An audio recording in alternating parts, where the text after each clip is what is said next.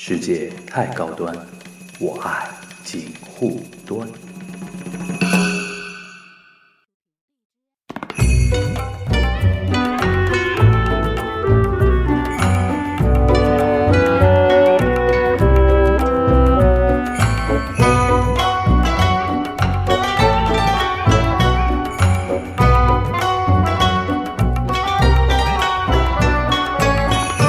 大家收听今天晚上的直播啊！很可惜啊，本来那个跟大家说好是大年初三，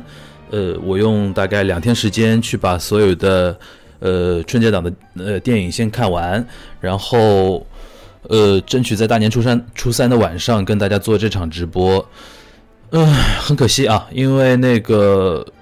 呃新型冠状病毒肺炎的关系啊，我个人因为现在比较反感把它叫做武汉肺炎，我觉得这个可能会对呃武汉的形象乃至后今后很长一段时间都会有一个负面的形象，所以说我觉得我们作为中国中中国人嘛，然后武汉也是我们的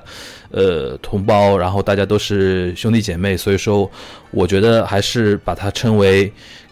严谨的还是说那个新型冠状病毒肺炎，好吧？然后至于说野味肺炎这个东西，我觉得好像也不是太严谨啊，所以说我还是把它称为说这次的那个新型肺炎，好吧？呃，可能那个之前前两天在听我上一次直播的时候的同学，应该有听有记得我刚当时有提到一句肺炎的那个事儿啊。其实我在当时其实内心有一有一丝担忧。觉得说可能会有这个后面一系列，呃，不愿意见到的事情会发生，但是呢，当时基于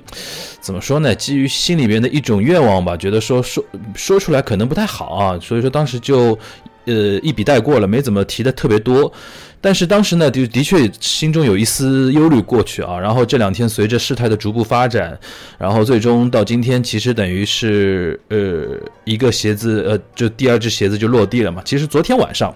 昨天晚上这个时间点，我跟我的朋友在聊这个事儿的时候，我们在微信在聊，我就说我说我个人预估啊，就是可能在。呃，就是大年三十之前，也就这两天时间。我说可能轻一点的是，所有的呃电影那个密钥宣布延期。密钥宣布延期这个概念，就是你比如说像那个哪吒，它是在影院大概放了两三个月吧左右，才正式上到。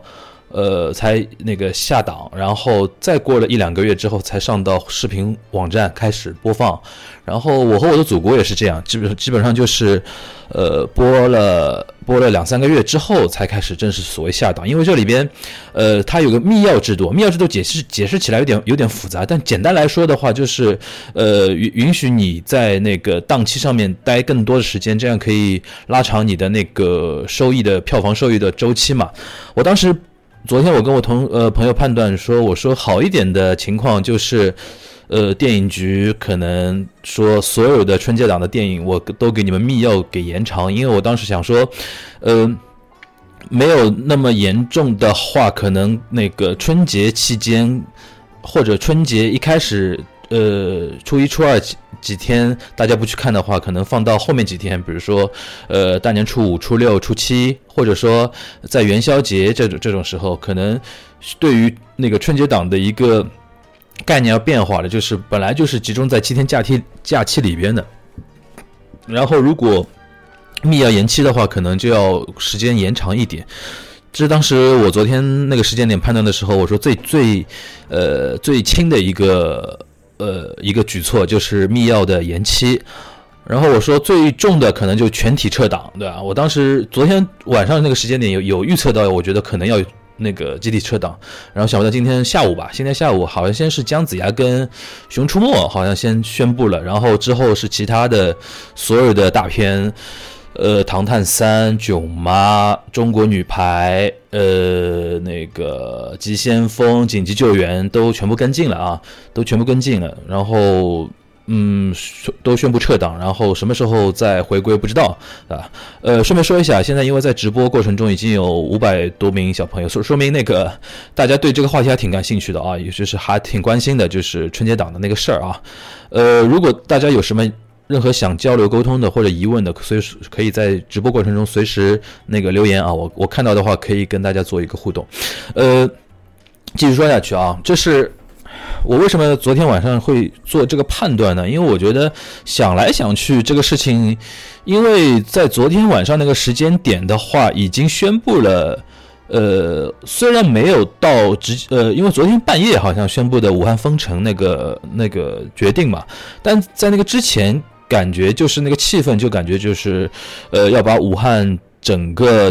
呃人员流动给呃稳定住，然后尽量不要让人往外跑，然后从整个疫情的角度上来讲的话，这次的病毒虽然独立啊，就是那个它的一个。杀伤力没有 SARS 那么厉害，但是它的传播力是非常厉害的。就是，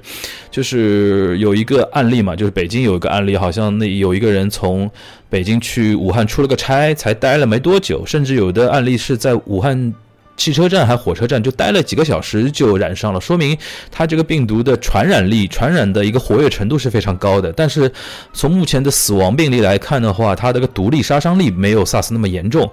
然后昨天那个时间段就大致看出了这个意思之后，我当时的判断就觉得说，肯定电影院这种地方肯定是，呃，下一步可能大家要非常要要小心的啊。但是。呃，在昨天那个时间点的话，还是很多影迷或者说很多粉丝自发的，大家觉得说，啊，是不是把票给退了，或者说就不要买了，或者说看一看之类的。然后昨天晚晚上我就觉得说，可能第二天，要么今天，要么明天。但因为明天，如果今天再不宣布这个事情的话，明天就有囧妈或者呃囧囧妈和那个夺冠，就中国女排，就明天就要上了嘛。所以说肯定是要赶在今天要宣布的啊。所以说。果然，嗯，下午就纷纷都宣布了啊。然后说一下我对这个事情的看法吧。虽然我我有预感到啊，但是真的等那个石头落下来之后，我说一下这个看法。就是在这个呃灾难面前啊，就是我觉得电影总归是小事儿啊。这个电影总归小事。虽然我个人蛮热爱电影的，然后也经常在节目里面跟大家聊电影啊，然后有的时候聊的还会很激动啊什么的。但是我觉得那个生命总归是最重要的嘛。然后，即便我们。自己呃不怕感染到病毒，然后那你总归不能给别人增添麻烦。比如说，哪怕你没有感染上病毒，如果在一个公共场合，你咳咳嗽一下，都会给别人不舒服的感觉或者紧张嘛，对吧？呃，这点我相信不光是我了，我相信所有的电影从业人员，你包括片方、发行方跟影院，所有人都是这样考虑的啊。因为在生命面前，我觉得一切都是可以排到第二位的。所以说，我觉得这个事情肯定是无条件支持的。然后，嗯，说一点那个从那个呃经济利益上面来看啊，就是。从如果这个大前提就是呃，在疫情面前一切都往后排，这个大前提在那个地方的话，我觉得全部电影撤档是反而是一个各方都能接受的一个结局啊。就各方，你比如说官方，官方也不希望现在全国上下的一个感觉，也就是尽量避免呃人员聚集的活动，能避免就避免嘛，对吧？那你那个演出场所和影院是非常。高密度的聚集的，所以说官方也希望大家不要去看电影。但如果有很多新片，有有人忍不住，这个官方也不能说，也不能多说什么。那撤档对对于官方的压力也相对小一点，对？然后对于片方来讲，也就是制片方那个拍摄设置这一块来讲，他们其实嗯也能接受。我觉得为什么呢？就是在这种大环境下。肯定对票房是很伤的，真的你要硬上的话，肯定很多电影到时候是会呃那个票房跟预期是要打非常大的一个折扣的。那与其这样的话，因为电影终究是一个还受到知识产权保护的一个东西嘛，对吧？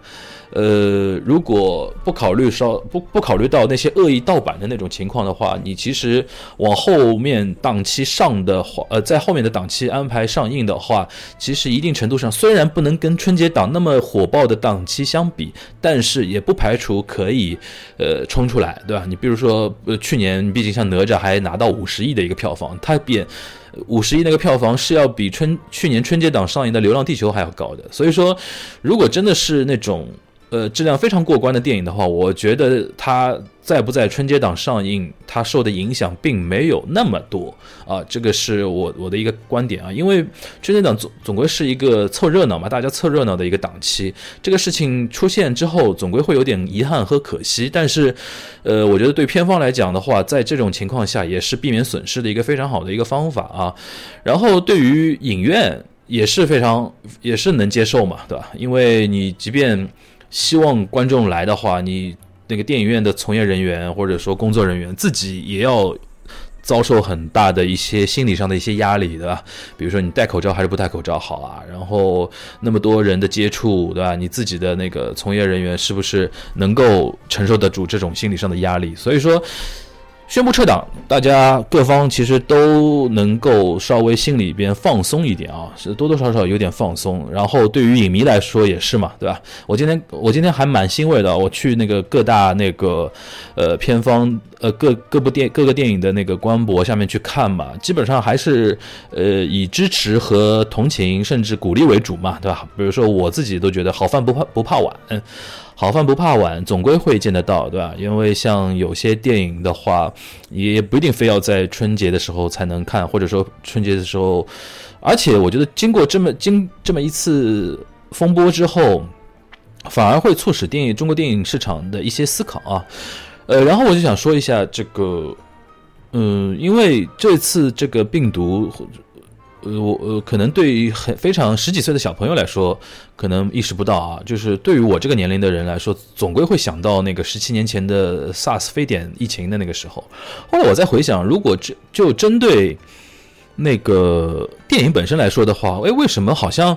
零三年的时候那个电影票房啊，或者是怎么样啊，然后电影的话题没有引起那么那么大的一个关注？我想一个一个就是这次说老实话，那个。嗯，呃，说老实话，那个跟十七年前相比，这次的反应速度其实算快的啊。虽然那个有一些，呃，比如说有一些朋友对于武汉地方政府的一些反应，呃，有一些指摘的地方，这个我觉得等疫情过去之后，大家再回过头来，呃，慢慢的去检讨这个事情，然后摊开来说嘛。现在大家都是众志成城要去克服这个疫情的这个时候，呃，但是我们客观来讲啊，就是。呃，跟十七年前 SARS 相比，爆发的时间点其实差不太多。呃，我看数据好像那个十七年前，二零零三年 SARS 的时候，它也是前一年的十一月底、十二月左左右开始有第一例人出现，对吧？今年差不多也是那个，今年这个新型肺炎也差不多。然后，但是你去看，呃，官方的反应时间，那个二零零三年就。零二年的年底爆发的这个 SARS 病毒，最终在二零零三年的四月中旬才开始全国建立一个每一天公布，呃，每天公布那个疫情情况的这么一个机制，是到第二年的四月，将近隔了三四个月，四个多月以后才成立了这么一个制度。然后今年你看两个，呃。呃，病毒爆发的时间点差的不是太多，但是我们已经在一月中旬、中下旬的时候，已经成呃建立了那个建立了那个叫什么啊？建立的就全国性的一个预警制机制啊。然后这次又史无前例的有封城这么一个概念的出现，所以说我觉得。因为我作为一个八零后，三三十多岁，然后也经历过十七年前那场东西的话，我觉得持平来讲的话，持平来讲的话，这十几年我们还是多多少少还是有点进步，当然也有有还是有一些可以改进的地方，有指摘的地方，这个我觉得大家还是要这么来看这件事情啊。然后回到电影这一块儿。当年没有人在乎电影嘛，因为当年二零零三年，你可以想象那个我们的电影票房是什么样的情况，对吧？二零零三年属于冯小刚的那个贺岁片还是大行其道嘛，对吧？有一部电影能超过亿，也一亿票房的话，都已经算很厉害了，对吧？我记得冯小刚当年那个《天下无贼》那部电影，对吧？《天下无贼》那部电影超过那个一亿票房，那个时候已经是非常。非常了不起的一件事情啊！但现在你看，那个就是本来这次号称史上最强春节档，大是大家是上看那个八十亿甚至一百亿人民币的票房的啊，然后是呃六七部电影来分这一百亿票房，对吧？然后呃，所以说零三年的时候，这个事情本身就是关注的人也不多，再加上我自己当时还小嘛，才学生嘛，高中生，然后所以说那个那个现在反过来想，就是这次因为正巧凑赶上了那个春节档，然后再加上现在电影又是一个兵家必争之地，对吧？然后春节档春节档是一个兵家必争之地，所以说呃，今年才会有这么一个呃特殊的一个关注点啊，就是。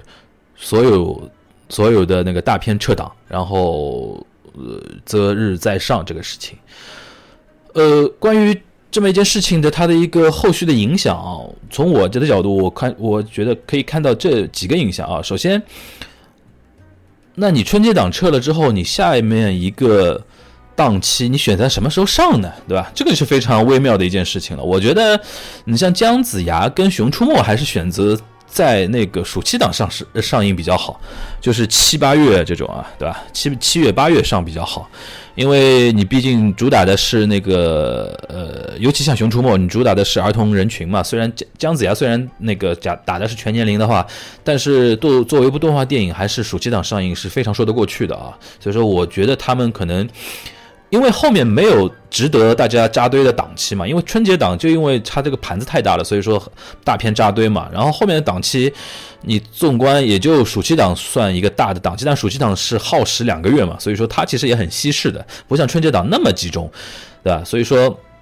我觉得对于姜子牙和熊出没来讲的话，还是放在七八月可能会，我我我个人觉得可能性稍微大一点啊。然后今年有一个特殊的情况，今年因为五月一号是五连休嘛，对吧？恢复了一个呃中长假吧，不能叫那个黄黄金周那个东西，呃，然后是一个中长假的一个概念，就是从五月一号休息到五月五号。我觉得很有可能就是呃这一次的某些电影可能会选择在五一这个档期上，五一这个档期上。呃，这一个应该是春节之后相对一个比较好的一个档期，就是春节之后暑暑期之前的一个比较大的一个档期。你比如说，我觉得，呃，我觉得《唐探三》啊，然后《囧妈》啊，然后那个《急先锋》也好，然后《中国女排》也好，《中国女排》特别适合在五一档期上，因为那个，呃，五一档期。中国女排，呃，我应该这样讲，中国女排特别适合放，其实这真的，中国女排反而特别适合放在今年后面的档期。为什么？今年因为那个七月份要迎来那个东京奥运会嘛。如果我猜想的话，搞不好中国女排。可能会选择在那个七月份上吧，就是正好是东京奥运会女排出战东京奥运会嘛。如果命好的话，再加上女排在东京奥运会又拿个什么金牌的话，那等于是又是个战狼二。因为怎么说？因为当年战狼二为什么会飙到五十几亿票房，就是它的一个题材正好搭配上当年。的一个朱日和阅兵嘛，如果大家有有有有这个印象的话，当年正好配合了一个朱日和的一个阅兵仪式，所以说军事题材一下子成为一个全民流量的一个话题。如果那个郎平所带领的中国女排在七月呃那个奥运会上那个斩金啊，就是是那个升国旗奏国歌啊，当时又有中国女排这个电影在播的话，那你可以想象的话，我觉得反而是。呃，坏事变好事啊！就对于那个女排这部电影上来来说的话，我觉得是这个这个意思。然后其他的可能就是选择在五一，对吧？如果着急一点的选择在五一，然后不不急的话，可能选择在那个呃七八月的暑期档，甚至你再晚一点，放在十十月那个十月黄金周档期都是可以的。因为电影这个东西时效性并没有说那么强，而且再加上这些电影都是精心制作的嘛，精心制作的，呃，只要我觉得只要是版权保护的到位的话，呃。稍微有有一些那个晚一点上，应该问题也不是很大啊。那下面一个问题就来了，然后那今年其实这个竞争局势就特，今年二零二零年整个竞争局势就特别扑朔迷离了，因为所有的电影大家都是互相会瞄对家的一个战略来看自己怎么布局嘛，对吧？今年肯定还会有很多那个，就是除了春节档之外的其他的大制作的电影都在等着排期呢，对吧？那现在突然一下子，这六部大大部头的片子要挤到后面的档期去的话，那今年的那个那个票房大战就特别精彩了，对吧？再加上去年压着的，你比如说八百啊，对吧？呃，好，还有除了八百还有什么压着吗？我我我反正没印象了啊。就是今年我觉得各各家那个发行公司、各家影业公司肯定会非常挠头，就是你到底怎么排啊？到底怎么排这个事情？所以说这是一个后续的一个影响啊，就是因为疫情的关系导致了春节档集体撤档。所以说后面到底会发生一些什么样的事情，这真真的是非常值得我们后续去观察的啊！但是还是那句话，因为我觉得电影是小事情，对吧？电影说到底是小事情，在人命面前，在生命面前，电影不是没有那么重要。所以说我建议大家就是那个接下去几天嘛，不管你是离。那个疫区比较近，还是离疫区非常远？不管你所在的省市，呃，现在已经确诊了几例，还有几例疑似，还怎么样？反正我觉得，嗯，今天大家看那个新闻一加一白白岩松采访那个卫卫健委的专家，反正他反复提到的一个。一个词汇就是口罩文化嘛，我觉得经过这么一次事情，中国未来可以确定几件事情。就首先，我觉得野味这个事情，就野生动物保护这个事情，或者说远离野生动物、远呃野生动物的交易这个事情，一定会得到大力的制裁，对吧？大力的那个打击去做这个事情，因为你想想看，人啊，中国人有的时候真的是。哎，真的是怎么说呢？不反思啊！十七年前一样的事情，完全一样的事情，当时叫果子狸嘛，当时叫果子狸。呃，那个当时因为是从广东先发生的这么一件事情，所以说当时我记得当时那个呃，对于那个野野味儿这一块就那个踏伐嘛。但是你看十几年过去了之后，呃，这个我觉得野味儿这个事情我。大家可能身边的有长辈也知道，很多那个哦，有人 Q 我聊那个陈思诚发的那个微博，对吧？陈思诚那个是微博还是朋友圈啊？我这么印象中好像他发的不是那个，他是微博发了一个怼那个囧妈那个那个微博，对吧？他反正就说不给不给同行什么添堵，还是类似于这个发了一个微博，然后那个。然后我看到一个什么说他朋友圈说一个什么，呃，什么初一戴口罩看电影，什么微笑能忘记什么灾情，这个那个我我没证实过，但是我觉得应该那个是 P 的吧，应该有人黑他吧，对吧？微博那个我是看到的，就是他反正话里话外的，就是针对那个囧妈提档那个事情嘛，因为啊，就是就是呃，我觉得啊，就是在这个事情上面，我都理解。我也理解陈思诚，我也理解理解徐峥，对吧？你包括比如说那个囧妈，比如说对赌啊，什么保底啊，协议啊，就说穿了，就是现在因为票房那么多，然后各家竞争那么激烈，所以说任何风吹草动，各方都很敏感。然后大家可能有的时候看到对家的一些行为，可能有一点看不过去，或者有点气愤啊什么的，互相之间有一点，呃，操作或者有点。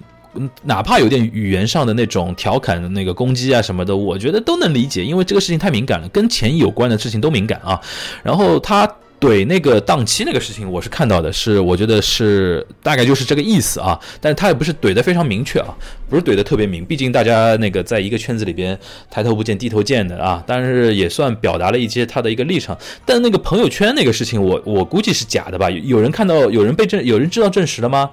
就是什么那个陈思诚说戴着口罩看电影啊之类的，我想以他的智商跟以他的那种做人的精明程度，还不至于犯那么那么低级的一个错误吧，对吧？呃，如果有人看到的话，到时候可以可以给我纠正一下啊，因为我是没看到，因为我觉得首先首先我觉得那个话就不像在朋友圈会发的。大家知道陈思诚的朋友圈都是电影圈的人嘛？大、大、大、大、大，大家都是那个电影精英、文化精英。你说这个话，因为他那个什么呃呃，初一戴着口罩去看电影，这个就非常像那种呃蕊好的那种文章嘛，就是就是那个叫什么呃，就是经纪团队帮你弄好，然后在微博上发的那那种那个文嘛，就是复制粘贴发的那种文章。那他的。那个面向的对象肯定应该是偏微博粉丝的那种用户嘛，对吧？但是又说是个朋友圈，因为很多人造谣他很聪明啊，就是说，因为微博大家都看得到嘛，就是非你的朋友都看得到。但是你说这个东西他朋友圈的截图，那就是除非本人出来那个澄清，基本上就是没没法说嘛，因为我也看不到，对吧？你就看到你这个这么一张图，我我哪知道是真的截图还是 P 出来的呢？对吧？所以说，呃，我是觉得说陈思诚发的那个微博，你是如果是指的是怼那个囧妈档期那个事情，我是表示理解了，在一定程度上是理解的。然后对于徐峥他提档，我也能理解的哈，因为的确预售卖的不是想象中那么好。想象中没有想象中那么好，没有《唐探三》那么高。因为我之前那次直播跟大家说过了，就是各家发行公司就明招暗招很多啊，明招暗招很多。你比如说有的发行公司，或者有的那种平台公司，他就会跟影院说，你如果给我们的片子多排一点，或者排到多少的话，我会有补贴，对吧？我会有钱会返给你，都会有这种事情。这个是圈里边大家都知道的一个一些事情。那明照暗照那么多的情况下，徐峥他那个认怂，然后觉得说，那我提一天吧，提一天那个放到那个年三十儿。当然呢，我觉得他欠考虑啊，因为年三十儿有些那个影院工作人员可能会比较不舒服，因为对于影院的经营者来说，就老板来说，他都一样，反正反正我都是要赚那个。呃，我都是要赚那个消费者的钱嘛，因为你年三十员工上班也是三倍工资，大年初一上班也是三倍工资。对于影院老板来说没区别，但是对影院影影院的营业营业人员或者说那个工作人员来说是非常。非常不友好的一件事情，这个我看我看徐峥的后来又有微博发了，就是说明了，然后也有点像致歉嘛，说自己准备呃那个团队准备了一些红包啊，等于是跟影院的工作人员等于要有一个沟通啊之类的，就是说。这些事情都是呃事出有因，都是非常无奈的一些事情，我都能表示理解啊。但是至于说陈思诚后面那个朋友圈那个事情，我是很存疑的啊。因为现在这两天大家可能也也感受到了，就是因为现在互联网发达嘛，移动互联网又发达，然后再加上我们很多那种机制并没有做到那么透明，所以导致谣言满满天飞嘛，对吧？造谣一张嘴，那个辟谣跑断腿。这两天谣言太多了，尤其我们我在我在上海，上海现在就就就是自从那个疫情爆发之后，完全。全成了那个谣言重灾区，对吧？每天一个大谣言，呃，现在 每天那个辟谣都来不及。就说，还说回来啊，就是呃，就是我感觉陈思诚还不至于说有那么白目啊，做做这么一件事情。唉，然后我刚说到哪了？有人提醒我一下吧，就是陈思诚那个事情被一 Q，然后后面的事给忘了。哦，对对对，我想起来了啊，对，野味野味，就是零三年的时候，零三年的时候，后来证实是。它是这样的，就是现在经过十十几年的研究，现在基本上把二零零三年那个非典 SARS 病毒那个事情基本上给调查清楚了嘛。就是果蝇哦，果蝠大家知道，就是水果的果，蝙蝠的蝠啊，一种蝙蝠的一种叫果蝠，呃，身上有那个 SARS 的一个初始病毒。然后这个果蝠呢，被称为叫那个元素主宿主嘛，元素主。然后这个病毒在果蝠的身上，然后果子狸呢是一是一个杂食动物嘛，它在野外捕食了那个果蝠，然后等于是它变成中间宿主，那病毒的中间宿主，然后在它身上，然后人又把果子狸给抓了，放在那个笼子里啊，然后放到野味市场去交易。然后那个病毒等于是通过中间宿主果子狸开始传到了我们人类的那个身上，这是二零零三年 SARS 非典病毒的一个爆发的一个路径。这经过十几年的研究，现在终于被调查清楚了啊！呃，当时对果子狸大家是谈果子狸色变嘛，所呃所以说那个当时有一波对于。广东人嘛，尤其是对于广东人的一个踏法，就是广东人什么都吃，对吧？呃，然后这两年大家可能也都忘了，就变成一个梗了，是不是？广东人什么都吃，然后广东人吃隔壁福建人。我特别感慨，就是过了十几年，大家好像就仿佛都忘了零三年那么恐怖的一件事情，然后今年竟然竟然竟然还是野那个野味儿，还是据说很有可能还是那个蝙蝠。身上的那个那新型肺炎病毒，然后通过现在有两种说法嘛，一种是钟南山院士前两天说的，是竹鼠獾之类的野味儿，今天又有一种说法说很有可能是蛇，反正不管怎么样，就是从原元素主蝙蝠身上转移到了中间宿主，然后又被中间宿主被人捕获了之后放到野味市场交易，然后那个那个传染给了人。啊，就这个事情非常的郁闷，你知道吧？就是说，就中国人传统的那种恶习啊，就是我们恶习有很多，就是一大恶习就喜欢吃野味嘛，觉得野味补嘛，对吧？什么壮阳了、滋阴了、补肾了，各种各种东西。然后那种大老爷们儿，这种这种吃这喜欢吃这种的，就是那种年长的那种那个年长的男性，对吧？明明身体体质各种不行，但是就要靠野味来补。然后这个东西就是十几年过去之后，大家都都已经忘了，都已经忘了，这非常尴尬的一件事情。然后前两天我我就看到有人在说，还用得着美国人辱华吗？还有用得着美国人，比如说就海外的人怎么觉得我们中国人非常独特吗？人家光说一点，就是全世界最大的两场。不能这么讲，不能不不能说全全世界最大两场，就是近几年吧，近几年最著名的两场那个疫情，都是中国人因为吃野味而造成的。那你人家很多那种，呃，那个西方人怎么看我们中国人？就是一群，就是一群那个饥不择食的野蛮人嘛。我觉得可能会有这种这种看法的吧。对吧？会有这种看法的吧？所以说，我觉得通过这次事件啊，真的，真的，真的，真的，我求求了，我求求了大家。虽然我们都是，嗯，我们自己都不吃嘛，但是我觉得全社会应该形成一种文化，形成一种共识，就是抵制野味儿。然后家里如果有那种长辈啊什么的喜欢吃野味儿的话，真的有的时候你不要不惜翻脸跟他们要说这个事情，有用的，我觉得是有用的。年轻人，我们真的要硬起来，对吧？然后真的要把他们给。那个搞下去，真的有的事情，我觉得不是你劝不动就放弃的事情。真的为了自己好，为了别人好，真的要这样啊。然后这里边我还说到一点啊，就是那个关于吃这个事情啊，那个呃，关于那个野味市场那个事情，我还想到一点，就是前段时间，前段时间我看优酷的那个。一个节目嘛，就是大家大家看过圆桌派嘛，就是呃窦文涛主持的一个优酷上面的一个综艺对谈的一个节目圆桌派，我还挺喜欢看的，因为我一直喜欢看那个锵锵三人行嘛，它跟锵锵三人行有点像的，呃。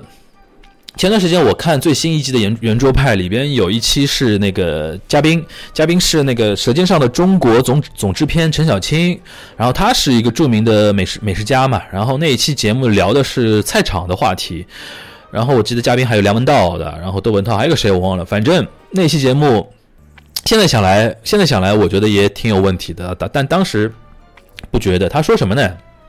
就是这几位美食家都在传递一种观念，就是现代的超市的那种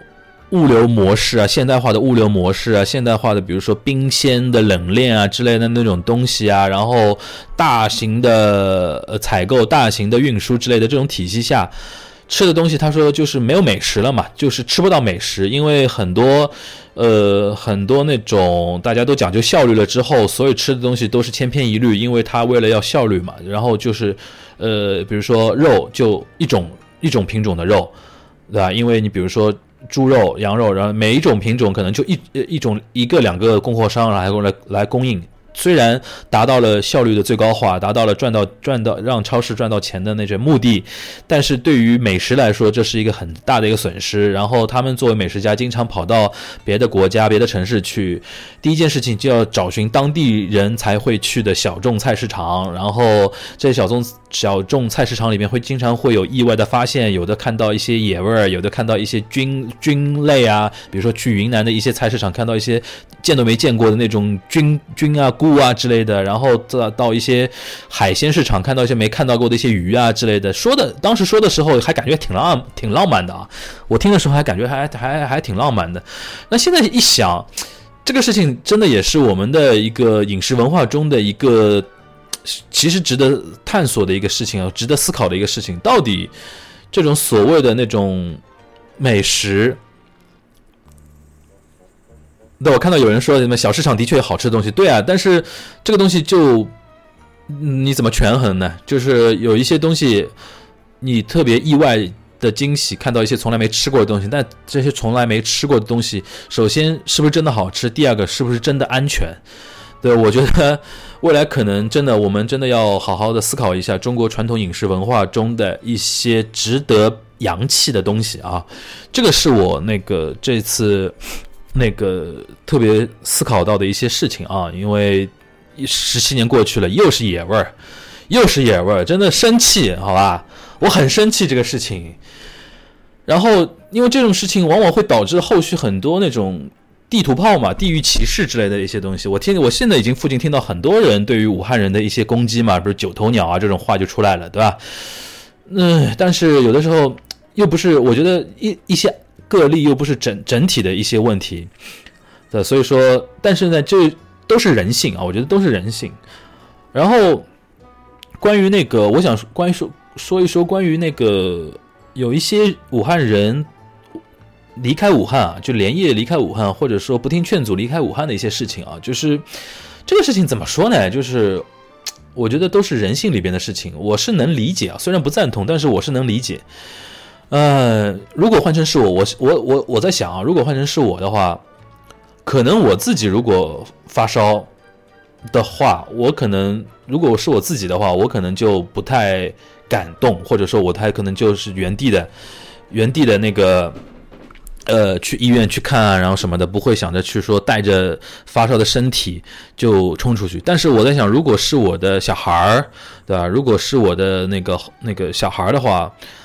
只要他没有发烧，没有爆发出来的话，我觉得我可能是尽一切办法让他逃离这个所谓的是非之地的。我觉得这个就是人性，对吧？所以说这个事情，我我们都不赞同啊，不赞同你们都往外跑这个动作。但是有的时候，我觉得我们也要嘴下留情一点，不是键盘侠敲敲键盘发泄发泄你发泄发泄一下你的负面情绪跟你的焦虑就可以了。我觉得，因为此时此刻，武汉市民那一千多万人武汉市民，他们比我们更焦虑，他们比我们更恐慌，他们比我们更容易受到刺激、受到惊吓，对啊，我觉得。这种情况下，我们还是要鼓励，真的是要鼓励鼓励，因为而且这个事情可能会延续很长时间。我指的延续不是说疫情会延续很长时间，可能对他们的内心的那种伤害会延续很长时间。所以说，我觉得我们作为新的一代的那个中国公民吧，对吧？就是我们觉得应该有超越原来的那些。呃，原来上一辈人的一些世界观的一些看法吧，觉得我觉得就是我们表示理解，但是我们不能赞同，然后我们尽量劝他们的，然后我们也是会用一些道德劝说，对吧？当然，我觉得官方肯定会有一些措施保证这些事情不发生，但是我觉得我们作为旁观者啊，旁观者，我们还是要多一分理解去看待这些事情。嗯，因因为我现在那个朋友圈里边有一些是武汉人嘛，有一些。我朋友圈里边有一个是武汉，平时在上海工作的，然后他提前几天回到武汉了。这两天我看他的朋友圈，真的就是眼睁睁的看着他朋友圈那个心态崩溃的一个过程，对吧？每天发的东西就 就越来越朝崩溃这个方向走了。然后今天看看看还好，今天看看开始发一些那个要努力之类的一些正能量的一些一些东西。前两天我真的非常担心他的一个心态。然后我这边还有一个我高中的一个同学，她她的她的老公吧。她老公那个正巧不巧，因为平时她的因为工作关系嘛，经常去武汉出差，然后这次又是出差期间爆发了一个封城的那个事情，然后这整个过年就没法回上海了，可能还要在武汉待一段时间。那你想，这种他们的心态肯定很着急嘛，对吧？然后我只能一一直一直在那个。呃，朋友圈啊，然后微信里边一直在鼓励他们，一直在劝他们说没事的，肯定会好的之类的。因为我觉得我们现在能做的就这个，除了首先我觉得你要保护好自己，第二个尽量帮助别人吧，对吧？呃，我觉得这些都是命运，这些都命运。然后，但是我们还是要乐观的去对待这么一件事情啊。最后我想说几句，呃，说几说说几句我自己的经历啊。今天正好我跟我爸妈吃饭，然后晚上他们聊到这个事情。然后突然一说了说到一些他们生命中也包括我生命中遇到的一些跟那个疫情有关的一些事情啊，比如说一九八八年对吧？当时我才三四岁的样子啊。一九八八年上海爆发过一场非常厉害的叫甲肝流行嘛，甲肝甲肝疫情。呃，一九八八年爆发这个甲肝疫情，它的一个特点呢，就是通过一种当时是通过一种叫毛蚶的贝壳类食物。在上海人中间传播的，因为上海人，呃，尤其到夏天啊，喜欢吃那种贝壳类的那种食物，然后不愿意煮熟，是那种用酒腌制啊，或者说用盐啊，或者用酱油腌制啊，用醋腌制之后直接吃生的，有点接近吃刺身生鱼片那种感觉的那种感感觉，吃很多贝类嘛，呃，这再加上夏天嘛，然后当时有一批毛蚶，就是这种贝类，好像是被那个甲肝的病毒。还是细菌之类的给污染了，然后导致了上海整体大爆发那个甲肝甲肝的一个疫情。呃，这个事情我是没什么印象，但今天我爸妈一直在那里说嘛，因为对他们来说是他们那个年轻时候非常有记忆的一件事情。比如说当时那个上海那个就连那个医院病床都不够了，借很多那种中小学的校舍。对吧？中小学中小学的校舍，然后作为临时的一个医院之类的。然后我爸那个还东托人西托人找关系，然后给我们家的几个小孩儿，呃，比如说包包括我，包括我堂姐啊，包括我那个表弟之类的那些小孩儿之类的，那个到到处搞搞来那种叫球蛋白的一些。球蛋白的一些像类似像疫苗或者说那些预防剂之类的，当时我今天今天我爸还说，呃，我妈还说，当时还搞不搞好搞不到一人一支，然后我跟我姐还是一人一半啊，一人打一半之类的，就是然后，呃，我记得在我记事儿之后有相当长一段时间，就是有些甲肝当时或呃得到甲肝的一些人，后来还是经常提起这么一件事情啊，因为。而且这个病毒还不像之后的 SARS 跟那个这次的新型肺炎病毒传播性那么强，它只是通过那种，比如说唾液传播啊，然后食物的传播啊，然后亲密接触传播啊这种。像那种这次我觉得这次新型肺炎可能在一定的密闭空间里边就可能进行到一个传播，对吧？然后你看当当时八十年代的中国的。呃，医疗水平、医疗条件跟现在是没法比嘛，对但是现在因为那个大家为什么会恐慌呢？也就是资讯太多了，对吧？真的假的，对吧？实锤的跟谣言的一大堆，每天这样砸过来。然后这次大家可以去观察嘛，就是年为什么年轻人非常不淡定，对吧？然后有有各种段子嘛，说什么干啥啥不行，怕死第一名之类的。但是你去看年长的人，可能很多城市的人，呃，家长或者长辈到现在都没戴口罩。因为他们接收到的资讯的方式，就可能就感觉到疫情还好，对吧？还好，比如说新闻啊，然后电视啊，各种啊，他们能接收到的，就觉得说，哎，也没有好像那么严重之类的。但是互联网像微博上天天热搜，热搜现在基本上没有流量了，只有流感，对吧？那个只有那种病毒的话题是才能上热搜的嘛？对吧？为什么？就是微因为微博现在的用户普普遍偏年轻嘛，微博，然后知乎啊、豆瓣啊、朋友圈啊之类的这些资讯都大家每天都在轰炸的情况下，所以导致了有些人如果能辨别的话还能好一点，然后如果。如果你真的本来就是一个很焦虑的、很容易那个、很容易那个焦呃担心的一些性格的一些朋友的话，你很容易就被一些点给触发了嘛，对吧？所以说，我觉得对于年轻的朋友来说的话，我觉得我还建议大家相对保持一点冷静啊，因为从我的经验上来讲的话，我觉得情况没有像我们当年那么严重啊，因为。因为怎么说呢，就是各种观察的角度吧，观各种观察的角度。但是我觉得今天有一点还是说的蛮对的，大家还是要尽量出门的时候还是要把口罩给戴起来啊。如果爸妈不戴不戴的话，那就是各种闹呀，就是不惜不惜断断绝关系跟他们去闹，对吧？那那种感觉，对吧？因为我我觉得，因为我觉得就是。爸妈还是愿意听我们的，爸妈还是愿意听小孩的，对吧？我们还通过一些手段吧，比如说转发一点什么东西啊，跟他们多沟通啊，然后让他们看看，比如说这两天电视媒体开始那个讲的开始多了嘛，然后让他们多看看这种东西，对吧？比如说你在抖音上刷到一个什么靠谱的一个东西，给他们看一看啊什么的，慢慢的，然后我觉得是可以沟通好的，这的确是需要沟通，因为现在。我今天看到一个段子，我觉得特别有道理。那当然是一个笑话了，就是说用用怎么样的话去说服爸妈，用怎么样的话去说服自己的爸妈戴口罩。他说：“你只要跟他们说，我不是怕出事儿，而是怕我们都全家一锅端了，万一我们全家一锅端了之后，你们的钱都只能给亲戚了，对吧？就是说，我觉得一是要靠沟通，第二个靠话术吧。我们就想想怎么跟他们沟通比较好，因为毕竟这个事情，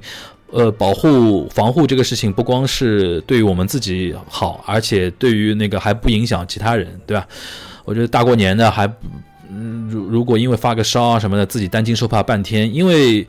呃。我经历过嘛，就十七年前那场，比如说动不动谁隔离啦，动不动怎么怎么样。上海虽然那个不像北京当时有那么多确诊病患啊之类的，但是感觉整个气氛还是相当紧张的嘛。比如说有人如果高正好那段时间发高烧的话，周围的人都非常紧张嘛，对吧？就是我想肯定很多北京的朋友应该可能更记忆犹新啊。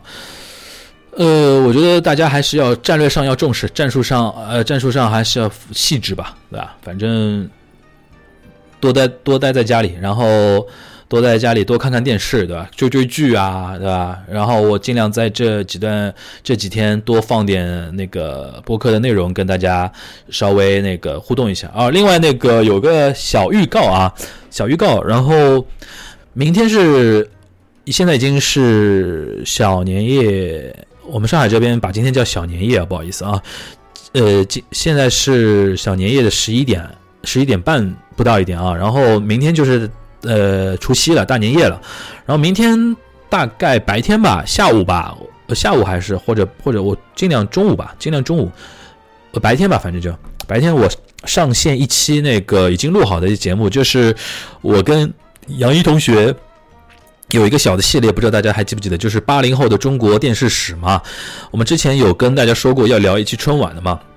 这个已经录好了，然后明天会上线，就是八零后的中国电视史，呃，八零后的中国电视史之春晚篇。然后希望大家能够听了我们节目之后，晚上八点看那个春呃春晚。我个人，我个人那天聊完之后，我个人是非常聊得非常爽，因为我觉得已经我们不是那种就是聊哪个节目好看这种层面的了，已经开始。聊一些非常深入的一些话题了。如果大家愿意听的话，我觉得还是对于你未来看春晚的角度和春春晚的视角，可能会有一个启发和一个拓展啊。这一期还我个人还蛮喜欢的，然后希望大家能够能够能够积极听吧，期待吧啊。然后不多说了啊，已经已经很晚了。然后这个反正我想对所有的影迷说吧，我们江湖再见，对吧？然后好饭不怕晚，江湖再见。每一次呃这次六部电影哪一部要上之前，我估计都会，呃，跟大家稍微聊聊这些话题，好吧？呃，之后那个春节几天，我看一下有有一些比较，如果有一些热点话题，或者说有一些好玩的事儿啊之类的，多跟大家交流交流。然后反正都不能都不能出门嘛，对吧？听听锦湖端也挺好的，对吧？呃，希望大家能够喜欢今天这期直播，然后希望我这期直播也打消了一些大家心中的一些疑虑和焦虑的东西啊。反正不管怎么样，日子还要继续。如果有听有武汉的有武汉的朋友在听我们这期节目的话，希望你加油啊！希望我们所有人都给。武汉的朋友加油加油加油！因为他们现在是最需要鼓励的一批人，最需要勇气和信心的一批人啊！呃，不管遇到什么事情，我觉得总归会跨过去的。希望大家能够有一个平安、愉快、健康、舒心的鼠年，好吧？大家拜拜。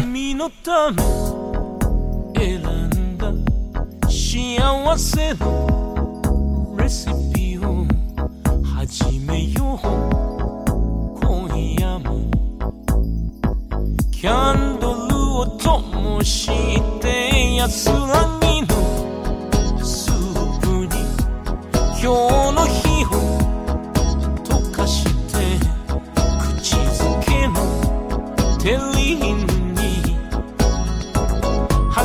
魂の重列を経て寂しさを